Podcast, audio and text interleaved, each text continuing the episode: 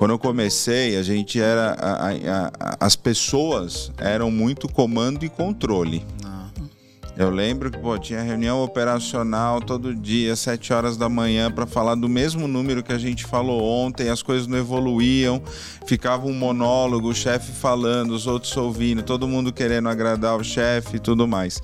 Hoje é totalmente diferente, assim, já e de algum tempo para cá. Hoje eu vejo muito mais a, a, os líderes tendo que inspirar as pessoas e precisa inspirar porque a, o colaborador, né, ele se demite do chefe, não da empresa muitas vezes.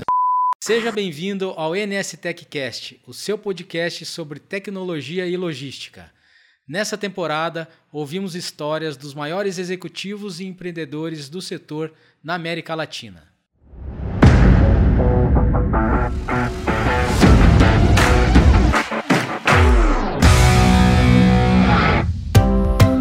Bom, bem-vindos a mais um episódio do NS TechCast, nosso espaço para falar de logística, carreira e experiências que inspiram aos profissionais do nosso setor. Meu nome é Marco Guapo, eu sou editor da Mundo Logística. Hoje eu tenho aqui comigo o Bruno Lott. Bruno, obrigado pela tua presença aí. Obrigado você pelo convite, Marco. E hoje, mais um episódio super especial. Eu tenho aqui comigo é, Marco Antônio Tenani, Tenani, que é diretor sênior de logística e distribuição do Carrefour. Tenani, muito obrigado pela tua presença. E para a gente começar, eu queria que você se apresentasse aí em 30 segundos quem é Marco Antônio Tenani. Conta para gente. Legal, muito obrigado. Eu que agradeço pelo convite, Marco. Estou bastante feliz e honrado. Bem, sou o Marco Tenani, tenho 46 anos, pai do, pai do Enzo e do Henrique é, esposo da Luciana, moro no interior de São Paulo e trabalho com logística e distribuição, supply chain como um todo, há mais de 27 anos. Acho que em poucas palavras é assim que eu me defino. Tá joia, tá ótimo. Bastante tempo de logística já, né? Ah, tô, sou da velha guarda, né? é isso aí. E aí, segundo que você contou aí para nossa produção, você falou que a logística te achou por acidente. Isso. Né? É, e você é graduado em engenharia mecânica. Isso. Né? Como, é que, como é que isso aconteceu? Como é que a logística te achou? Legal. Vou tentar fazer da história longa uma história curta. É, foi mais ou menos assim. Eu sou, meus pais, é, sou de família humilde, mas isso não é nenhuma apologia às dificuldades que eu passei, não é isso não. Cada um na sua realidade. Mas meu pai era encarregado de manutenção e minha mãe é, fazia toda a gestão de casa. Depois meu pai virou zelador do prédio onde eu morava. Isso eu quero dizer que a situação era um pouco é, restrita financeiramente na minha família. E eu fui fazer um colegial técnico na época. Aqui em São Paulo tinha colegiais técnicos como a Federal, FGV e algumas escolas técnicas. E eu fui fazer técnico em mecânica lá atrás. E foi assim que a logística me escolheu porque eu fiz o colegial técnico em mecânica e fui fazer estágio numa empresa de logística muito tempo atrás, que nem existe mais, que era a DDF, que era uma, uma, uma empresa do grupo Philips. Tá. E eu fui convidado para fazer estágio na área de manutenção de empilhadeiras, porque eu era técnico em mecânica. Tá. E essa vaga foi cortada e aí eu falei para a pessoa, pô, agora essa vaga foi cortada. Ela falou, não, já tem uma solução para você. Você pode trabalhar na área de projetos de logística e supply chain. E não era um negócio que eu nem sabia é. o que, que era isso. E eu, para ficar parado ou trabalhar, para ser muito honesto, era jovem, eu falei, então vou trabalhar, vou fazer estágio na área de, de, de, logística e distribuição. Foi a melhor coisa da minha vida. Me apaixonei muito rápido pela área. Gostei muito. O estágio que era para dois anos foi muito encurtado. Eu consegui em dez meses ser efetivado. Na época existia uma função chamada cronoanalista, que fazia estudo de tempos e métodos dentro dos centros de distribuição. Essa foi minha primeira função. Então a logística me achou, mas eu não sei se eu sei fazer outra coisa, a não ser logística hoje e adoro o que eu faço. Daí depois eu fui fazer engenharia mecânica e também foi mais por uma opção que eu precisava custear meus estudos e na época não tinha engenharia de produção à noite. É. Só tinha engenharia mecânica. Eu falei, ah, eu queria fazer engenharia, eu escolhi engenharia mecânica. Foi mais ou menos isso. Mas então nunca atuou na área de engenharia nunca. mecânica, já saiu já saiu logístico aí do, do estágio e continuou. É isso aí. Na verdade, eu sou mais engenheiro de produção Tá, é, do que engenheiro mecânico mesmo. tá legal.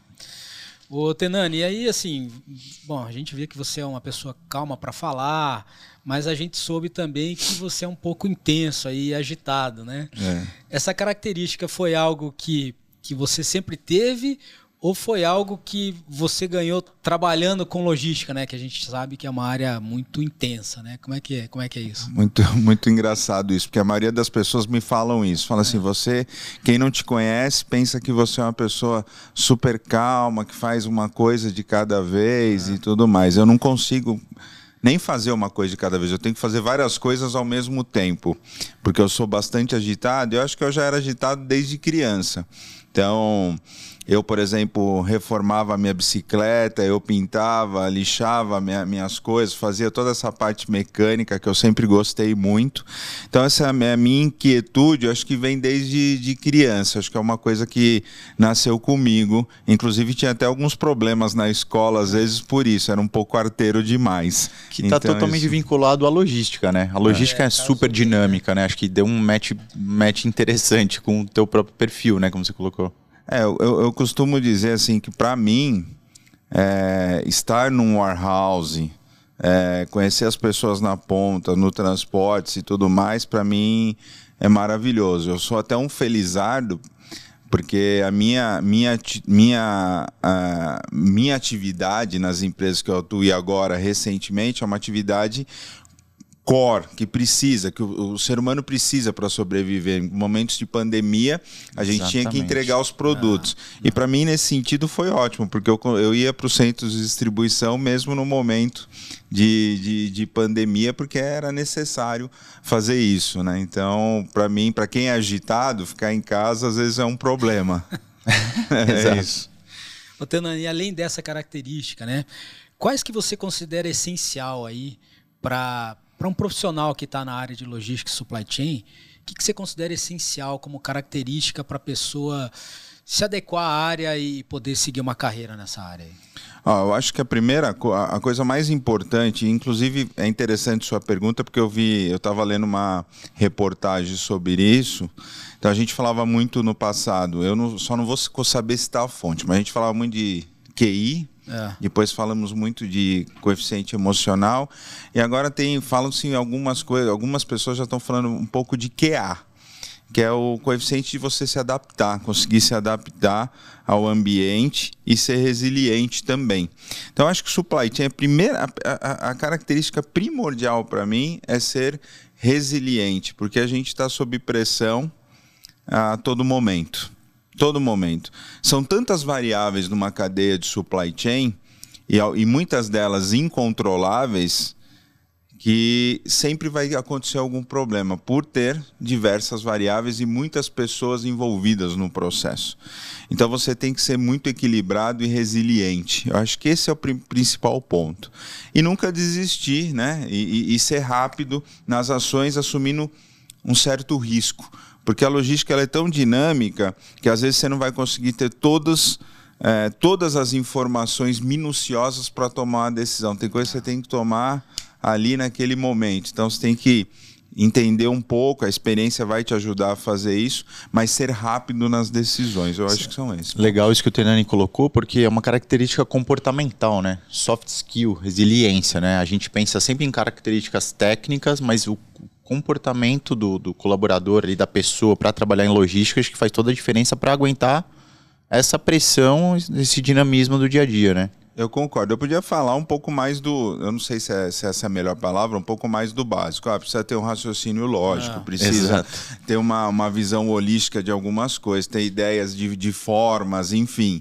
Mas eu acho que a parte comportamental para um profissional de supply, pelo menos aqueles que eu me espelho, é o que faz a diferença dessa, dessas pessoas aí. É. É interessante você comentar isso, porque imagino, quando a, quando a pandemia estourou, você já estava no Carrefour, né? Já estava. É. E, e é isso, né? Então, assim, um evento que aconteceu, que ninguém imaginava e que você tem que tomar decisões muito rápidas, né? Como é que foi lá para vocês naquele momento em que travou tudo e que as coisas mudaram completamente, assim? Como é que foi isso? Foi um momento com, é, complexo, mas que a gente, pelo fato da empresa ter uma ótima estrutura de logística, ah.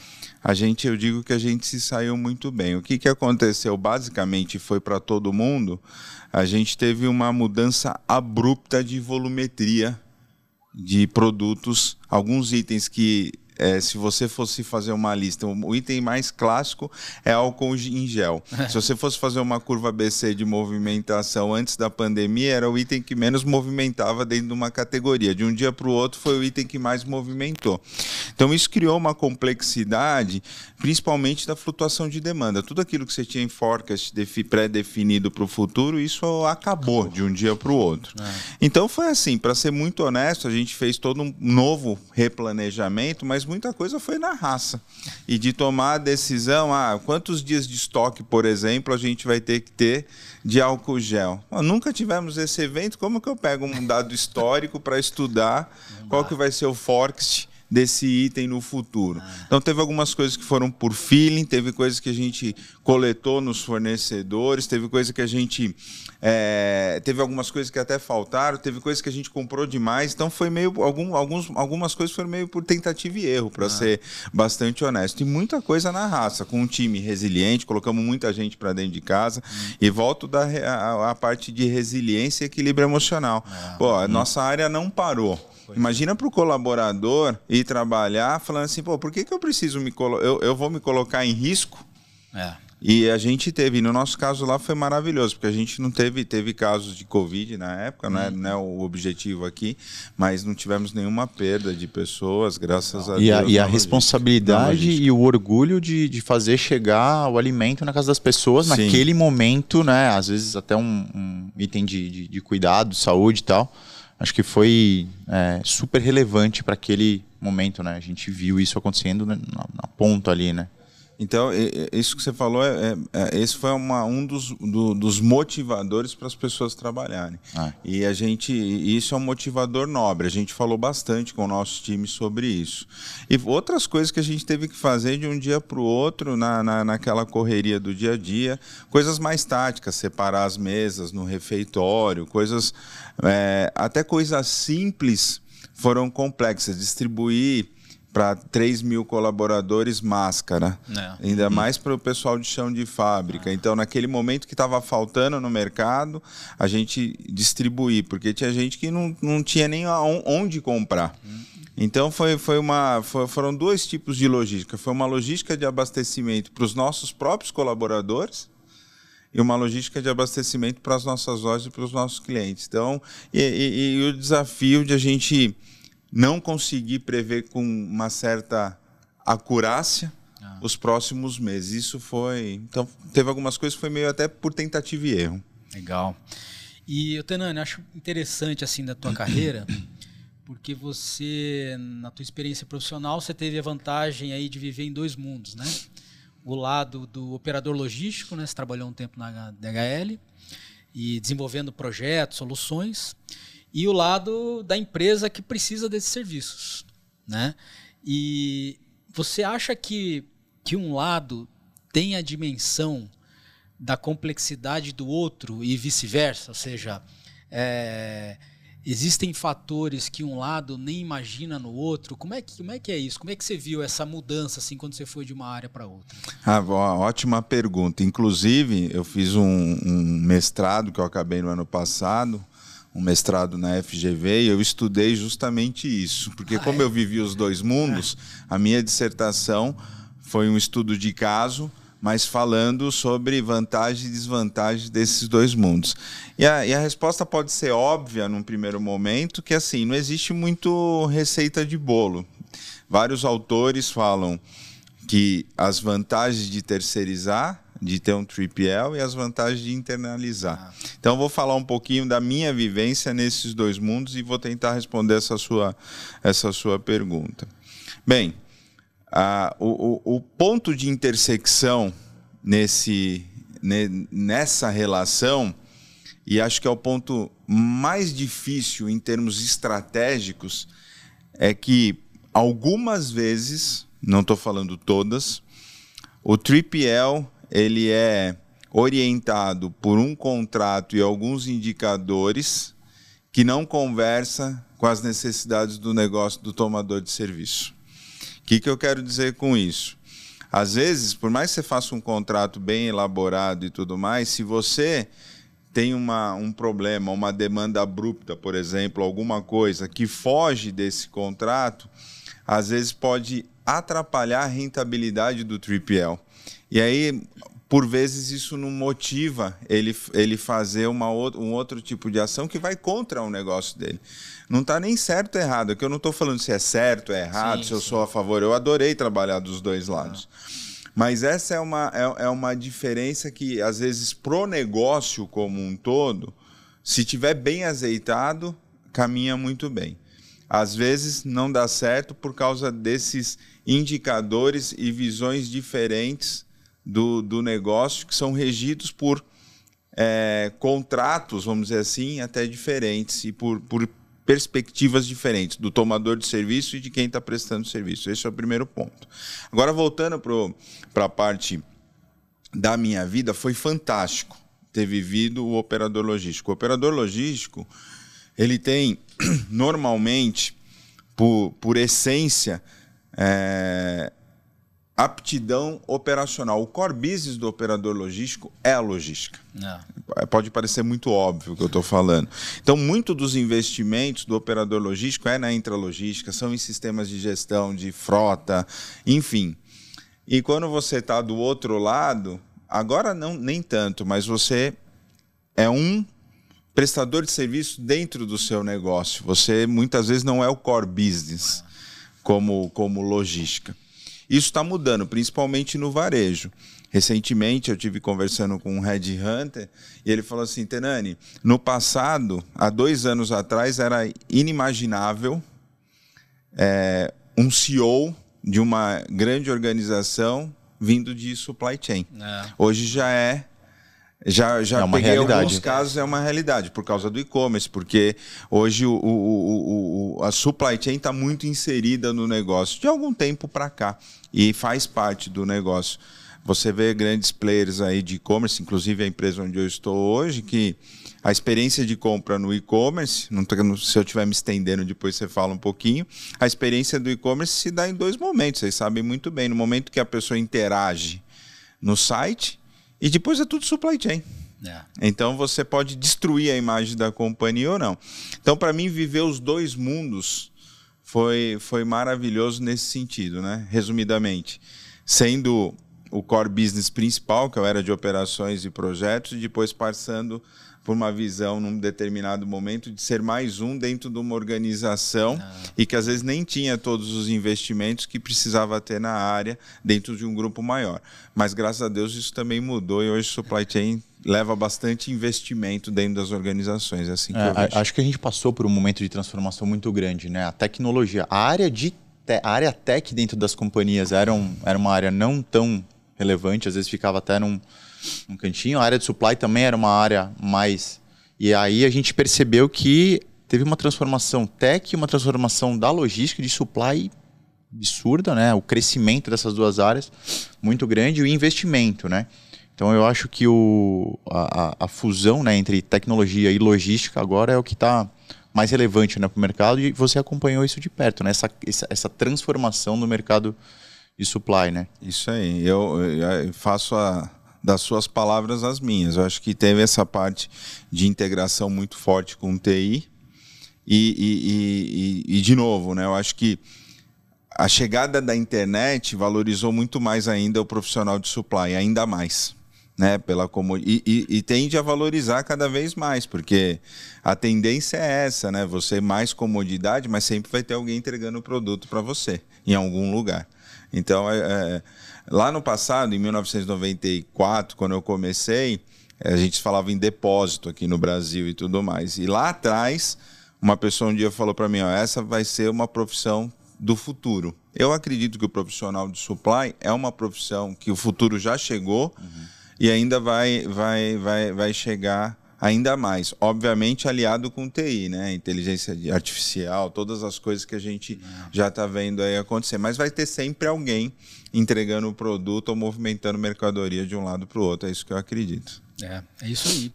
E aí, Tenani, é, qual foi o teu é, como você falou, né? Você estava na DHL, onde o core era a própria logística. Você saiu, né? E foi para uma empresa de varejo. E lá, qual foi o teu maior desafio, assim, né? mudando o foco de empresa? O que, que, você acha que foi o maior desafio quando você chegou numa outra realidade? É, o varejo, as pessoas falam assim, ah, o varejo ele é dinâmico. É. é. Então, assim, eu tinha, eu, apesar de trabalhar na operadora, as empresas que eu trabalhei, todas elas eu respeito muito. E a DHL, que foi DDF, depois foi Danzas, depois DHL Excel, era um celeiro de, de e ainda é. Eu, eu, reconheço as pessoas, conheço algumas pessoas que ainda estão lá, um celeiro de planejamento, de técnicas e de desenvolvimento. Pelo menos era assim na, na minha época. E quando eu fui para o varejo, eu apliquei uma série de coisas que eu tinha aprendido no varejo. Só que o time do varejo é outro. Que eu volto ao começo lá da resiliência e tudo mais o, o, os tempos das coisas que acontecem no varejo São é muito, mas muito diferente. É. Então, assim, eu cheguei me assustei no primeiro momento que eu falei assim, ah, então eu preciso de... Apesar de eu ser bastante agitado, eu falava, não, eu preciso de uma semana para fazer uma análise detalhada sobre isso. Eu falava, não, eu preciso disso hoje à tarde. Mas como assim? Você me. Eu, eu, preciso pelo menos fazer uma análise. Não, nós vamos ter que implantar isso amanhã.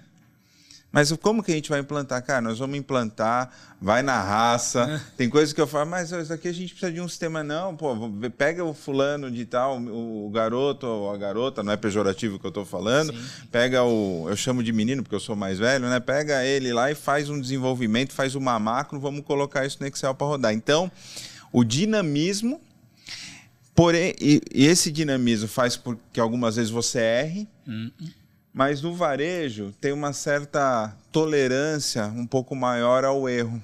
Né? Porque como porque é sabe... é necessário esse dinamismo. Né? Isso, porque como é necessário esse dinamismo, isso é uma coisa velada, né? Que a gente pode errar a torta e a direita, porque o varejo, se você errar demais, você nem sobrevive. Mas a gente. Tem um tolerismo, uma tolerância ao experimento. Ao né? experimento. Então é. você, bom, erramos, tá bom, aprende com erro, vai e segue. Pelo menos nas empresas que eu passei era isso. Cometi alguns erros, eu falei, pô, agora vai ser ruim. Não, Tenani, vai lá, muda isso daqui e segue, segue. Então, eu acho que o dinamismo, o dinamismo mesmo, e até uma certa. As pessoas falam assim, é um dinamismo, mas é um dinamismo controlado. Não, é um dinamismo que a gente muitas vezes não controla, tem alguns erros, e esse erro a gente consegue aprender com ele e continuar. Então, acho que tomar decisões sem ter todos os dados. É o que acontece muito no, no varejo, é o que eu vejo assim no dia a dia. Entendi. E é um desafio constante, então, né, Tanani? Porque. E assim, hoje imagino que você tenha mais recursos para trabalhar por conta de tecnologia e dados e tudo mais. Mas aquilo que você falou, né? Todo dia é um desafio diferente imagino que você tenha sentido muito isso, né? Assim, quando você começou, como as coisas, a velocidade das coisas há 20 anos atrás e hoje são muito diferentes, né?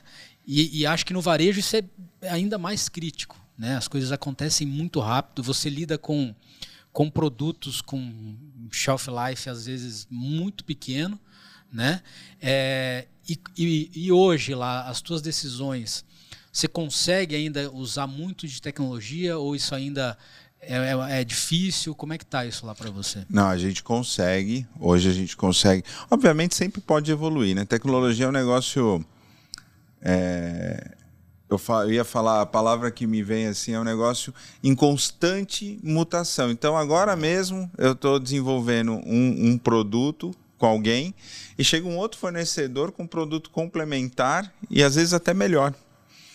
Então, assim, a resposta objetiva para você, sim. A gente usa, eu consigo ter várias informações de diversas maneiras, de uma granularidade grande para tomada de decisão e rápida. Hoje, muito mais do que. Eu entrei no, no varejo, metade da minha carreira, dos 27 anos, foi no operador logístico, a outra metade no varejo. Então, muito diferente do que há 13 anos atrás. Inclusive, é interessante você estar tá falando que a gente elaborou um material esses dias para uma apresentação dos ciclos de inovação, né? Quanto, como que ele vem vindo e ah. os ciclos de, de inovação. E dos anos mais ou menos é nessa ordem, né? Do, de quando começou o carro e tudo mais, uh, os ciclos de inovação demoravam 50 anos para acontecer lá atrás. E agora, no, de 2000 para cá, não demoram 10, mais ou menos isso. Posso estar errado em, no, no detalhe. Esse ciclo cada vez vai, tá vai menor, reduzir, né? vai ser muito menor. Então. É a gente está nessa onda aí. Por isso que a gente fala, volta a falar da resiliência e o poder de, de a gente se adaptar e, e transformar, porque isso está acontecendo muito, muito rápido em todas as áreas. Então, daqui para frente, mais ainda. Mas, enfim, tenho muitos dados para tomar decisão e às vezes a gente tem que tomar até cuidado com o excesso de dados também pois que a é, gente tem. É outro problema. Porque Exatamente. você tem tanta informação, é. se você não, não tiver o poder de de focar nas principais para você tomar a, tomar a decisão. E não é incomum, às vezes, as pessoas não conseguir tomar decisão, o executivo, porque tem muita informação. Então, isso também pode ser um problema, né? É, ser um profissional orientado a dados, mas escolher bem os dados que você, você vai ter para poder tomar a decisão, exatamente. É. O Tenani, e aí a gente vê assim, todo, todo bom gestor fala é, que é preciso a gente tem que gostar de gente, né?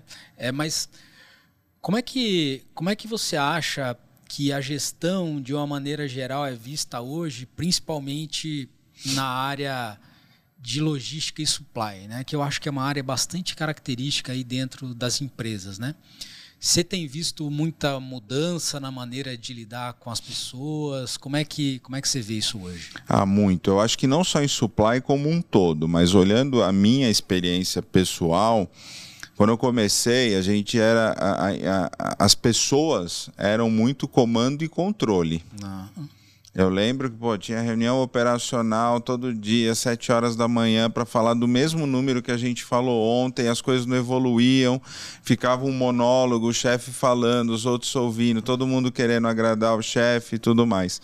Hoje é totalmente diferente. Assim, já, e de algum tempo para cá, hoje eu vejo muito mais a, a, os líderes tendo que inspirar as pessoas e precisa inspirar porque ah, o colaborador né ele se demite do chefe não da empresa muitas vezes é. eu acredito nisso Exatamente. de coração então eu vejo que mudou muito eu, é, é, eu vejo o, o, meu estilo de gestão é outro é, não, não e, e são os executivos muito de comando e controle eu não, não, não vejo eles com tanto sucesso quanto os executivos que inspiram as pessoas e deixam, eh, e deixam elas cuidar e seguir o caminho que tem que seguir. Inspirando, conversando, fazendo boas, boas perguntas.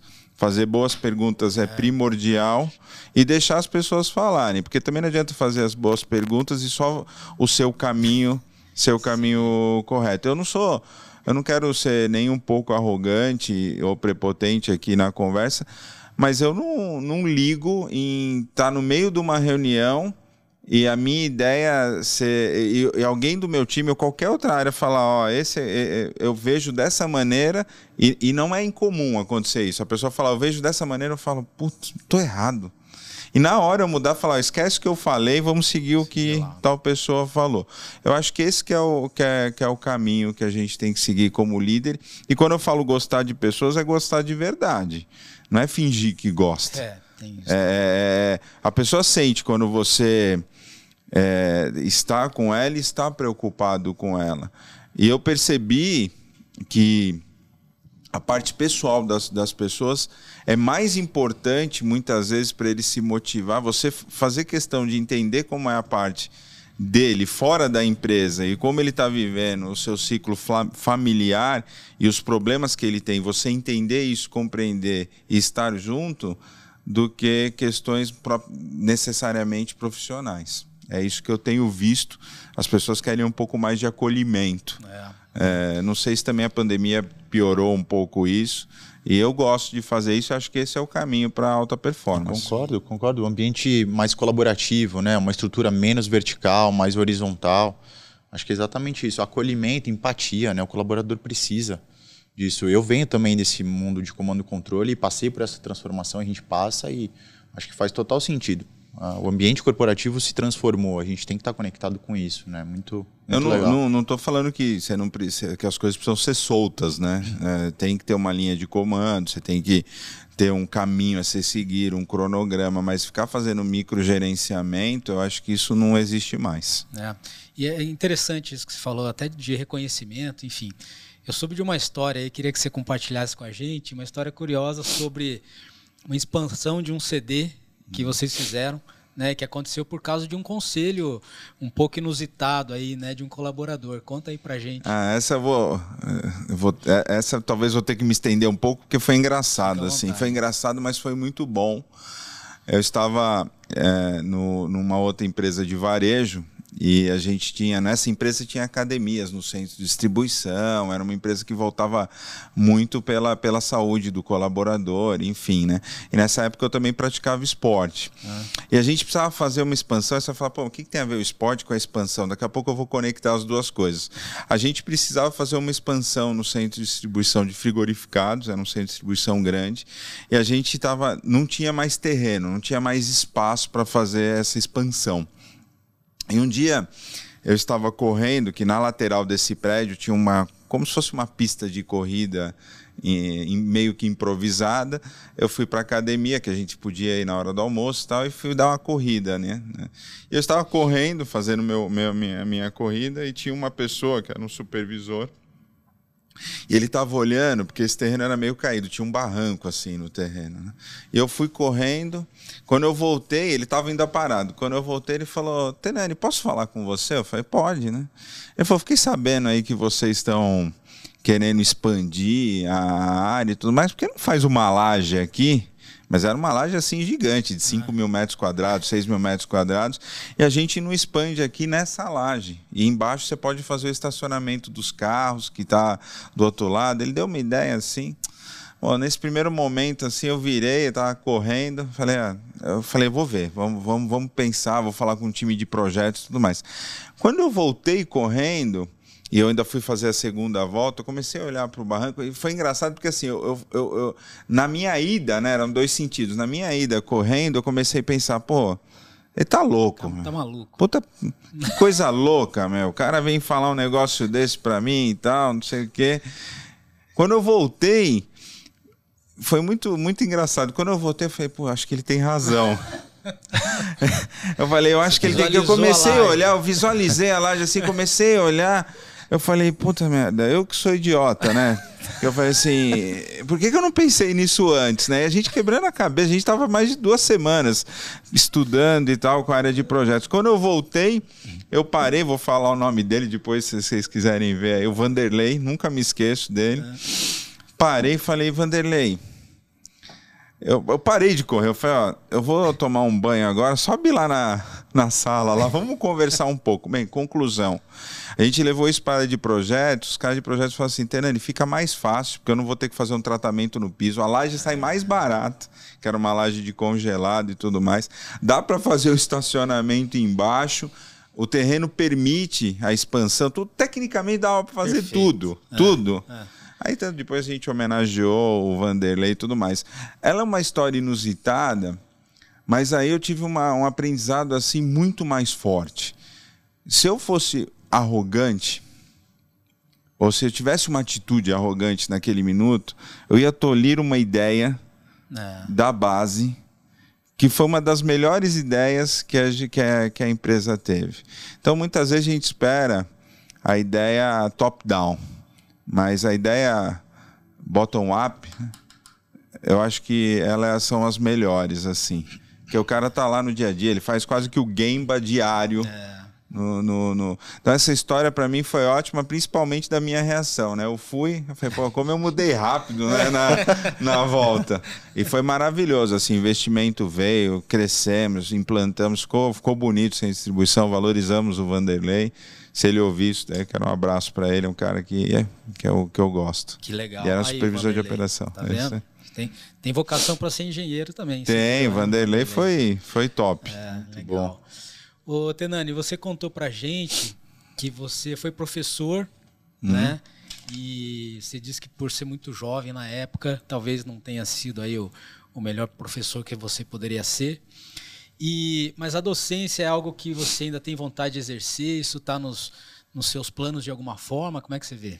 Eu acho que no, no, no, numa outra fase da minha vida, eu estou com 46 anos, vou fazer 47 esse ano, talvez eu queira lecionar. E, e talvez nem sei se precisa ser muito remunerado. Tentar trocar experiências com as pessoas, não sei nem selecionar, mas se servir para alguma coisa que eu passar para as pessoas que, que sirva, né? Então acho que mais ou menos essa linha. Então tenho vontade sim, é, não sei se necessariamente lecionar ou fazer algumas conversas como a gente está fazendo agora. Não. Se puder inspirar alguém, eu já estou feliz, né? É, e muita coisa a pessoa também fala, pô, não, não faz sentido para mim. É, quando eu falei, ah, eu não sei se eu era o melhor professor que eu podia ser, porque eu era muito jovem. É. E, e, e, tinha 30 anos, fui convidado para lecionar na FATEC, porque tinha uma parte lá que eram professores é, convidados. Foi ótimo. E por que, que eu falo que eu podia ter sido um professor melhor? Eu podia. Eu, eu estudei bastante para lecionar estudei mais do que como aluno, hum. mas eu podia ter estudado ainda um pouco mais. Eu achei que faltou um, um, um tirinho para eu me dedicar um pouco mais pro, pro, pro time. Então acho que eu poderia ter sido um professor melhor por causa disso, né? Ter, ter um pouco mais da do, do, do capricho em preparar ainda aulas melhores. Eu acho que é esse esse é o ponto. Foram boas as aulas é, acho que foram. Teve até uma aluna que outro dia me chamou, professor. Eu falei, pô, professor, já faz Daquela tanto tempo. Época, é. ah, então foi bom. Então ela falou assim, pô, você me ajudou em algumas coisas e tal, mas eu acho que eu poderia ter sido um pouco melhor. Não sei se a minha régua é alta, eu sempre acho que pode ser um pouco melhor, mas eu, eu acho que foi nesse sentido. Eu podia ter estudado um pouquinho mais e preparado melhor as aulas. Tá legal. E como é, como é que você vê hoje, Tanani, o ensino de logística no Brasil, assim, e mais no, assim, é, você tem dificuldade de montar equipe, é, de, de, conseguir pessoas novas é, do mercado? Você sente que existe falta? Como é que, como é que você vê isso lá para vocês? Eu acho que ainda está um pouco, ainda, ainda é um pouco deficitário. Acho que poderia ser um pouco melhor. Tanto que a gente criou lá uma escola de supply chain do, do da empresa, onde a gente. Ah, e elas têm vários níveis de formação, desde os níveis mais básicos, com conteúdo para esse povo, né, para esse público de operação, com processo e tudo mais. Tem, temos também a camada um pouco mais acima para lideranças e temos, e temos alguns, alguns, alguns módulos para alta gestão. Então a gente está bem estruturado com isso. E também indo naquela frase, acho que era de Ford, que fala assim, pô, pior do que é, treinar as pessoas e ela ir embora, não treinar elas ficarem. então a gente está indo nessa linha de, de treinar. Por quê? Porque a gente acha que ainda é um pouco deficitário. A gente não sabe, eu só não sei opinar, basicamente, se é deficitário é, por falta de também interesse das pessoas quererem buscar estudar, porque o conteúdo hoje está na palma da mão, é. né? Ou porque falta incentivo de empresas, do governo, isso eu não consigo, consigo falar. Eu, eu sei que na prática a gente tem um grupo aí de pessoas que a gente não a gente tem que treinar porque a gente não consegue buscar no mercado, no mercado. já em cima. Mão de obra qualificada, né? Realmente está é tá escasso. É Ainda mais nas novas tecnologias, né? Sim. TI, pois é. desenvolvedor é. de dados, essas é. coisas que a gente é, precisa. É, é, essa é uma mão de obra que realmente está escassa hoje. Está difícil, né? Todas as, muitas empresas estão buscando essa iniciativa de capacitar, treinar ou buscar fora. É isso. Esse profissional. O, o Tenani, e, e para você, né, Tenani, assim, é, você está buscando algum tipo de capacitação, algo que você queira fazer, que você viu, algum curso que te chamou atenção, alguma coisa assim? Hoje que eu, o meu próximo passo, eu terminei agora um mestrado. Então tô, tô ainda terminei no ano passado, agora, então é, é, mesmo, trabalhando. é, é. E aí eu tava foi foi bastante puxado, foi na FGV aqui de São Paulo. E, então agora, agora eu estou descansando, estou no meu período sabático. Eu terminei minha, minha dissertação em março do ano passado, então faz basicamente um ano até entregar tudo, enfim tive um ótimo orientador. Então agora eu não estou procurando nenhum, nenhum curso, mas o que eu vou precisar fazer em algum momento é entender um pouco mais a, a, a, parte de. Pode parecer um pouco tático, porque eu sou gestor e tudo mais, uhum. a parte de ciência de dados, de alguma maneira. Não necessariamente para eu programar ou para eu fazer alguma sim, coisa, sim. mas saber tudo que essa. que, que o, o poderio que tem por trás do, do, do, de análise de dados. Dá de dados para negócio. Que eu, que eu né? consigo extrair. É. Porque hoje eu, eu consigo extrair uma série de coisas, mas também muito com a minha experiência pregressa. É. Agora, com essa nova tecnologia, o que, que eu posso extrair e ser mais assertivo naqueles cinco, seis indicadores ou cinco, seis informações que eu quero ter de tomada de decisão? Hoje eu não sei exatamente tudo que isso pode me trazer, então eu queria fazer algum curso nessa linha, para saber até onde vai isso e quais os benefícios. Hoje eu ainda não sei os benefícios gerenciais, para depois contratar ou montar um, um grupo. A gente fala lá, pô, monta um grupo aí, vamos trazer uns cientistas de dados. Eu é. penso assim, para quê? O que, que eu vou pedir para ele? É, é. Se eu não sei Exato. nem o que eu vou pedir. Acho que a gente não precisa ser um data engineer, mas a gente os profissionais atuais precisam ter uma análise de dados para negócios avançada, né? A gente vai precisar disso. Acho que faz total sentido. Eu também estou super tô buscando isso daí é, para me conectar com os dados, extrair o melhor dos dados para esse momento. Porque a gente tem muito dado e às vezes você precisa saber explorar ele da melhor forma para tomar uma decisão mais precisa. Isso. É. E o que que essa ferramenta, as ferramentas não, porque assim, pô, a gente uma coisa simples, muitas vezes a gente toma uma decisão, por vezes eu tomo também decisões, quando eu, pensando um pouco no histórico e tudo mais. Quais são, o que que essa é, esse profissional pode me dar de visão futura com, com dados, tendências, enfim, várias outras coisas. Eu não sei, enfim, tudo que, tudo que isso pode extrair. Então eu estudaria nesse nesse não para ser um analista de novo, mas para entender o que, o que eu posso pedir para tomada é, de decisão. E assim, você vai ter uma outra visão sobre aquilo, né? Mais do que o cara que é engenheiro de dados, você vai ter uma outra visão sobre o que pode ser feito, né? Porque aí é uma visão até mais estratégica do que sim. basicamente o pessoal que está lá na sim. engenharia e mexendo com esses dados, né? Sim, é sim. É muito legal. E, Tenani, teve algum. Né, essa, essa é uma pergunta um pouco que frequente no, no, no hum. podcast nosso aqui, mas que eu acho legal. Que é assim, pô, o pessoal vê lá, pô, Tenani, diretor, né? Toma conta de toda a logística do Carrefour. E, e assim, a gente sabe que todo dia é um, é um dia de desafio, né? Mas teve teve algum dia particularmente difícil que você olhou e falou assim: o que, que eu estou fazendo aqui? Ou não, isso nunca foi um problema para você? assim? Ah, acho que sempre. Em alguns momentos sempre tem dias difíceis, né? Por N motivos, ou por motivos pessoais, ou por uma, uma carga de trabalho que vai vir, ou por, principalmente, às vezes, a, às vezes, a angústia de você ainda naquele momento não ter uma solução para um problema. Isso também gera angústia. Não. Mas eu posso falar que eu sou felizado. Foram poucas vezes que eu saí de casa sem vontade de, de, de, de, de ir trabalhar. Talvez seja porque eu amo o que eu faço.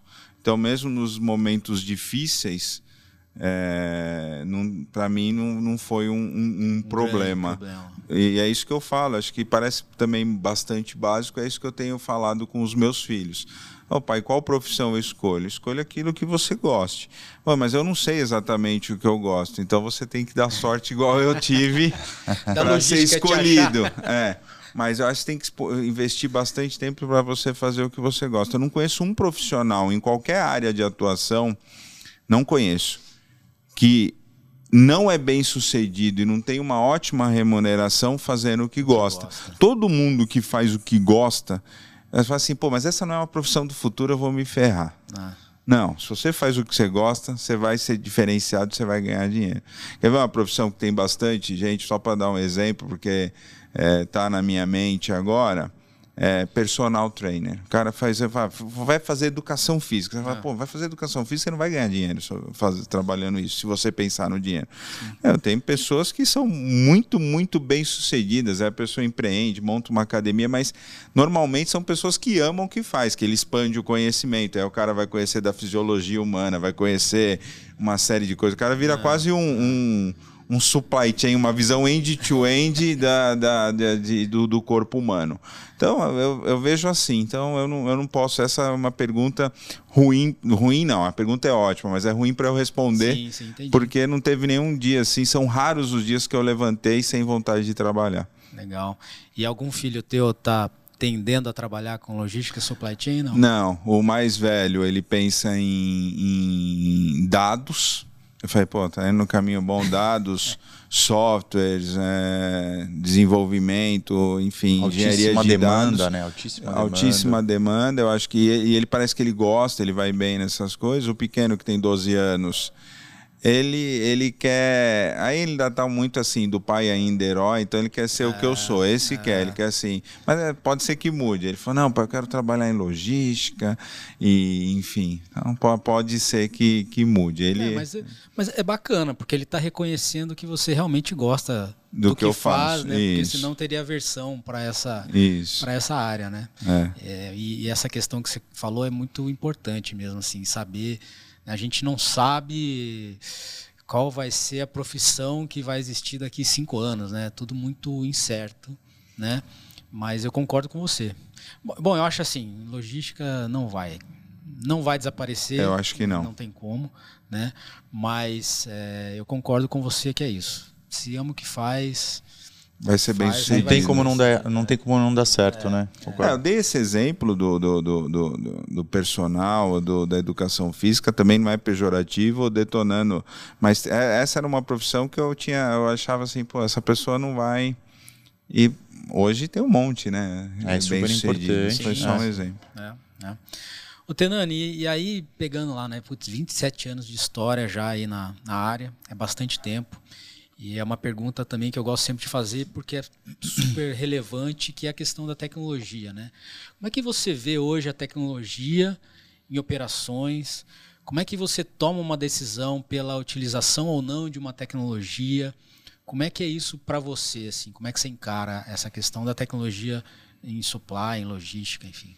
Ah, uh, primordial, né? Primordial. Tudo os grandes saltos de produtividade, principalmente no warehouse, dentro do ele tem a ver com não só no warehouse, transportes também, uhum. to, toda a cadeia ah. está muito linkado à tecnologia, tecnologia e processo. Mas o processo ele tem um limitador também. Então você vai lá, implanta Lean, implanta uma série de conceitos, ah. de células de produção, uma série de coisas que você faz, só que você chega num, num determinado patamar. Então a, a, a parte de tecnologia ela é primordial para você atingir ganhos de eficiência que você precisa dentro de uma organização. E não só isso, a acurácia das informações. Então eu vejo que supply chain, em algumas organizações até supply chain está junto com TI, né? Logística está junto com a área de TI.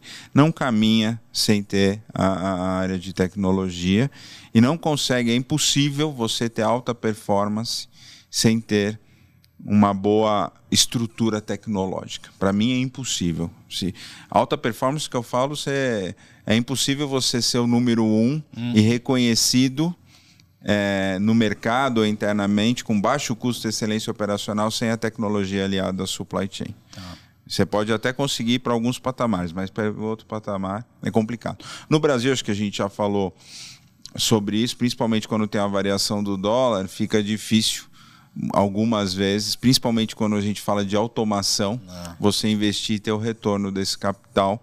Eu acho que esse ainda é um grande desafio uh, no Brasil e principalmente para o setor de varejo, que as margens são um tanto quanto Baixo. justinhas. Né? É. Bom, Tenani, então agora a gente vai para um quadro chamado de Dicas e Impressões. Uhum onde eu que, queria que você deixasse algumas dicas para os nossos ouvintes. Né? Primeiro, dica de um livro. Ah, eu até é, chama Poder de, da Ação do Paulo Vieira. Até coloquei aqui para não esquecer, mas esse livro me ajudou muito e transformou um pouco, um pouco não, bastante a minha vida.